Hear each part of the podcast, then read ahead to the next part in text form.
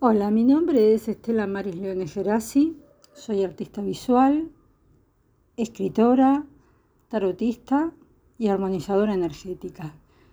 Y hoy les voy a hablar de arquetipos femeninos y las diosas inmaculadas. A lo largo de la historia de la humanidad hemos tenido distintas culturas religiosas, estas culturas comparadas, como estas religiones comparadas como las conocemos, en donde cada una de esas culturas tenía un dios y una diosa distinta, ¿no es cierto? ¿Y qué, qué pasó con tantas eh, diosas y con tantos dioses a lo largo de la historia? Bueno, la colonización religiosa, la colonización católica, lo que hizo fue destruir todas estas iconografías y todas estas culturas eh, comparadas, religiones comparadas, y convertirnos a nosotros solo en eh, seres creyentes monoteístas. La realidad es que estas eh, diosas de las que yo voy a hablar hoy, estas diosas inmaculadas, están muy relacionadas con el solsticio y están también muy relacionadas con la Navidad. ¿Por qué? Porque sabemos muy bien que una de las funciones que tuvo el sincretismo religioso o la colonización religiosa fue hacer que el solsticio no se celebrara más porque consideraban que era pagano, porque, bueno, eh, quienes celebraban el, solsticio eran brujas o brujos. Bueno, y ya sabemos lo que pasó, ¿no es cierto? Hubo una Santa Inquisición que quemó a esas brujas, pero la Santa Inquisición no fue juzgada. Es decir, las brujas murieron quemadas, pero ellos que quemaron a las brujas no les pasó absolutamente nada.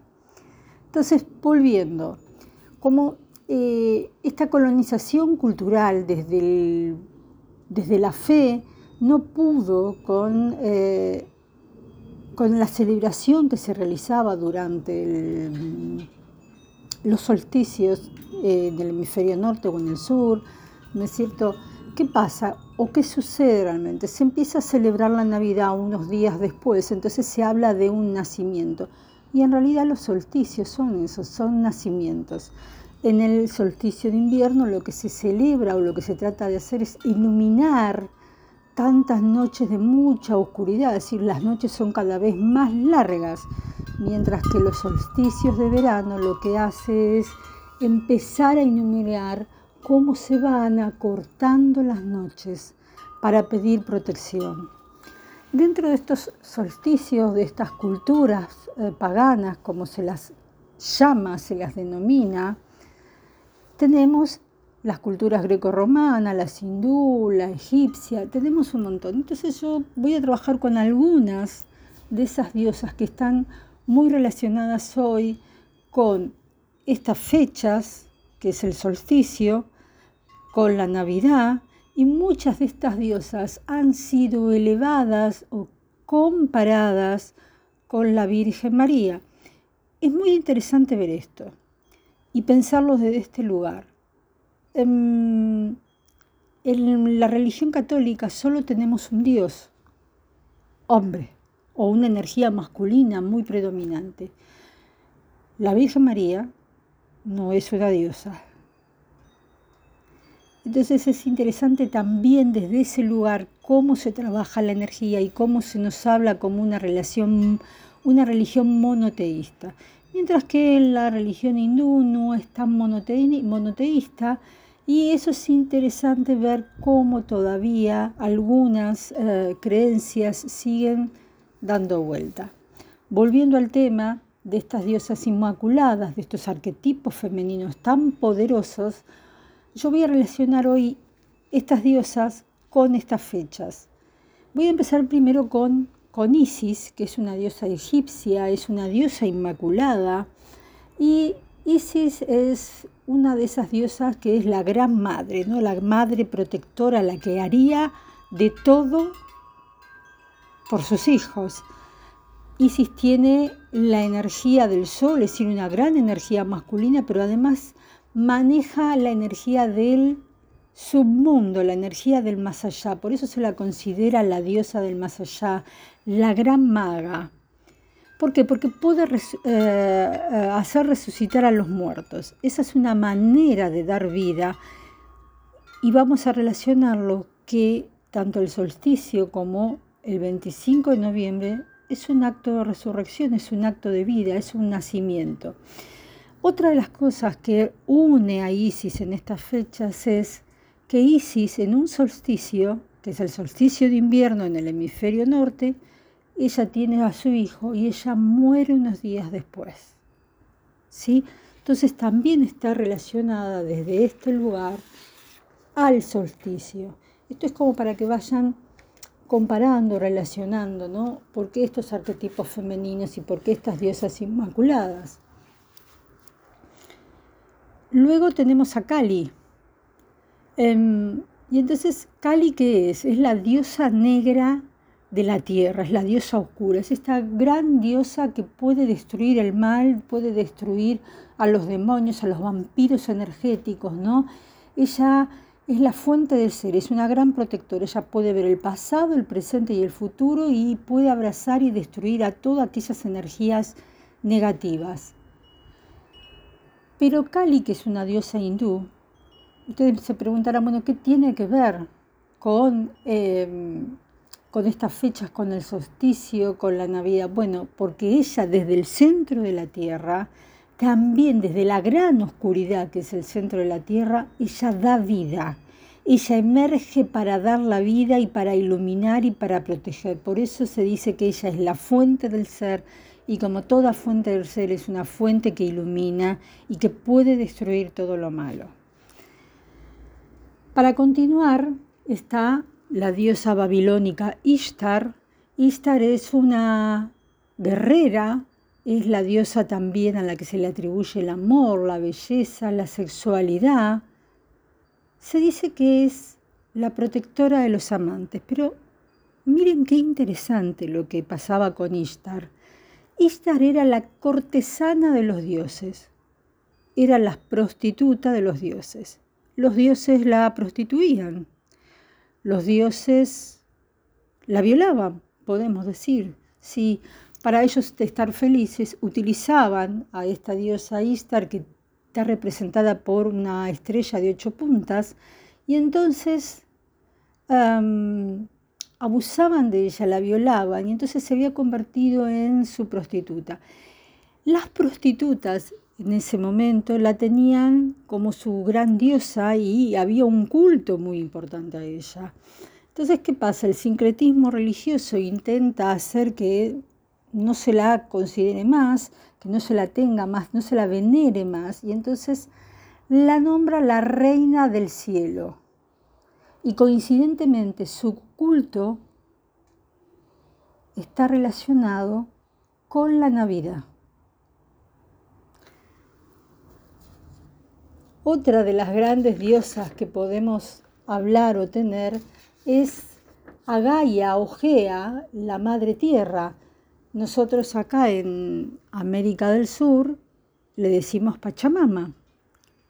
Gaia o la Madre Tierra es em, la gran diosa, la gran creadora, ¿no? De ella surge todo, es decir, surgen los ríos, los mares, eh, los bosques, mm, las montañas, todo surge de ella. Es decir, que después del caos vino Gaia y el mundo cambió. Es decir, desde el centro de la Tierra, desde el útero de la Tierra, surge este planeta Tierra al que nosotros muchas veces no cuidamos, no estamos protegiendo, o digamos directamente que no protegemos.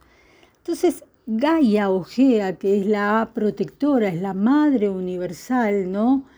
Es la gran dadora. Pero si nos referimos acá a la cultura amerindia en América Latina, nosotros tenemos a esta Pachamama. Y miren qué interesante.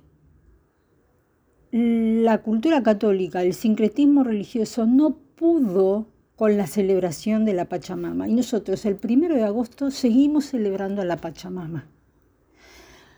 ¿Por qué el primero de agosto? Es muy interesante porque nosotros el 21 de junio celebramos el solsticio de invierno y el 21 de septiembre tenemos la primavera, es decir, estamos a mitad de camino. ¿Y por qué vamos a celebrar la Pachamama el 1 de agosto?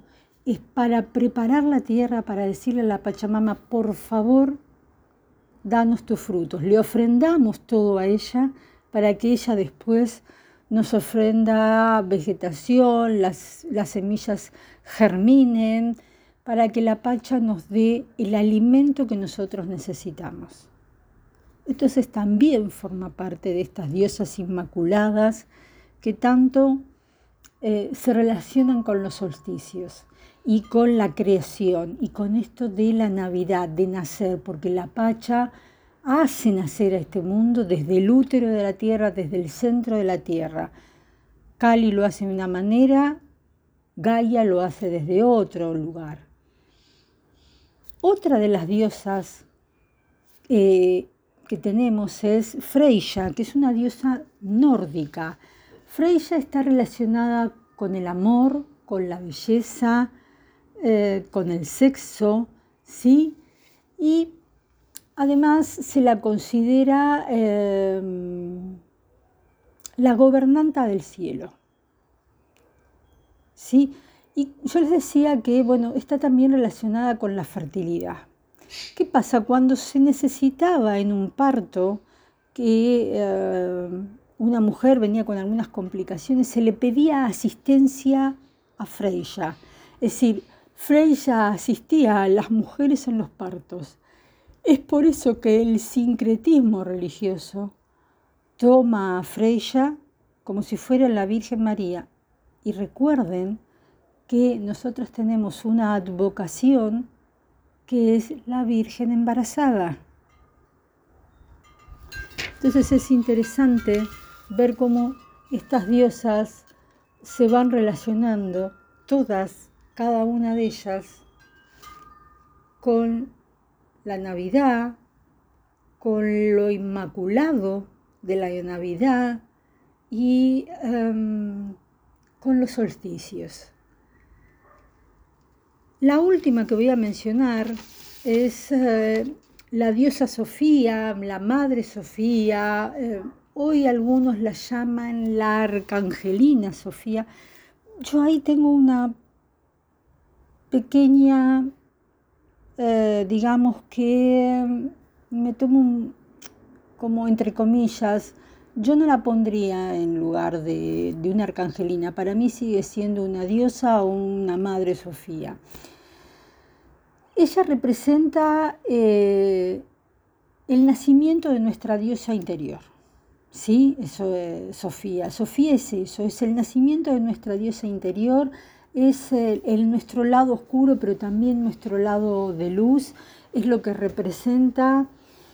Eh, y hay una, una, mm, es decir, cómo llega Sofía o la Madre Sofía o la diosa Sofía a, estar fuera de esta cultura. Se dice que al principio de los tiempos la humanidad estaba regida por la energía femenina y Sofía era quien era la gran diosa. Nosotros conocemos a, la diosa Sofía como la diosa de la sabiduría, ¿sí? Bueno, Sofía era la que regía el mundo. Las eh, energías masculinas, por supuesto, no estaban de acuerdo. Claro, ¿cómo van a estar de acuerdo? Que una mujer los esté gobernando, desde luego. Entonces, eh, siempre había algunas pequeñas batallas de poca monta. Un día Sofía se atreve a desafiar esas energías y decir que ella podía engendrar un hijo sin necesidad de la energía masculina. Esto armó un gran revuelo y, por supuesto, los muchachos no se hicieron esperar y hubo una gran batalla. Como ya todas y todos saben, la energía masculina es quien nos está gobernando, por eso hablamos de patriarcado muchas veces, o siempre. En esta... En, ¿qué, le? ¿Qué pasa con Sofía? Eh, Sofía es degradada a convertirse en una mujer mortal.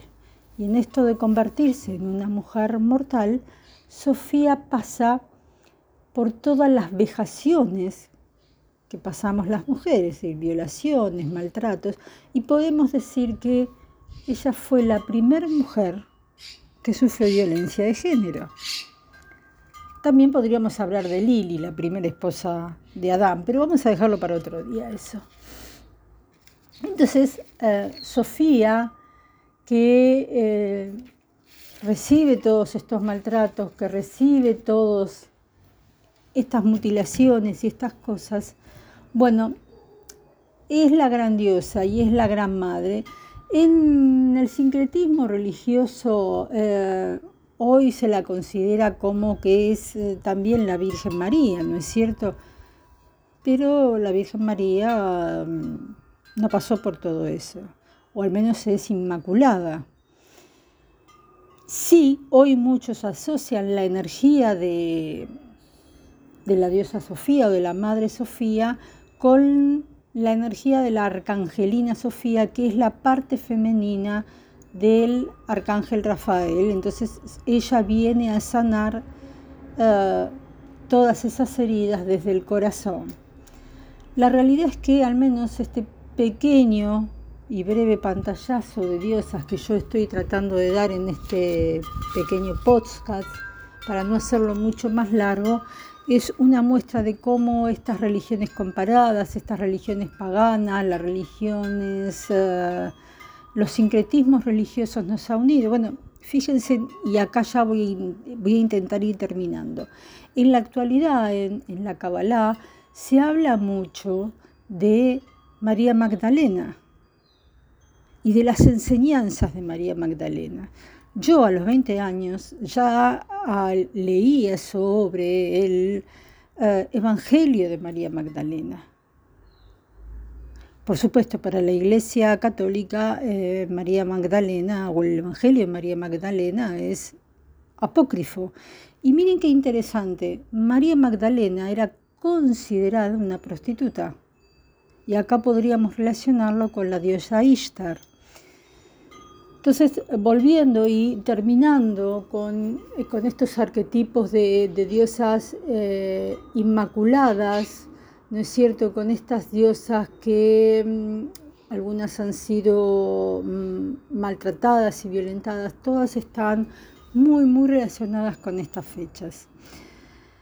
Eh, entonces, empecemos a ver y a mirar desde otro lugar también qué es lo que queremos que nazca en nosotros y qué es lo que queremos que nazca en estas fechas. Seguir considerando que mm, tenemos una, eh, religión monoteísta, me parece que ya esto ya no va para esos tiempos. Y quien les está hablando y quien está contándole estos es una mujer que ha sido criada dentro del catolicismo, es decir, yo soy católica, apostólica, romana, con lo que todo esto conlleva, pero ya desde muy chica eh, yo discutía con mi abuela que había sido católica, pero después se hizo evangelista, pentecostal, y entonces yo discutía con mi abuela sobre la virginidad de la Virgen. Entonces vengo siempre hago una broma muy personal que soy quizás una católica disfuncional o vengo de una familia que es disfuncional a nivel religioso. Y ahora sí, para terminar, bueno, esto era por qué hablamos de diosas inmaculadas, de arquetipos de mujeres que han sido maltratadas o han sido tratadas de una u otra manera. Y empezamos a, empecemos a revisar nuestras historias y nuestras culturas religiosas.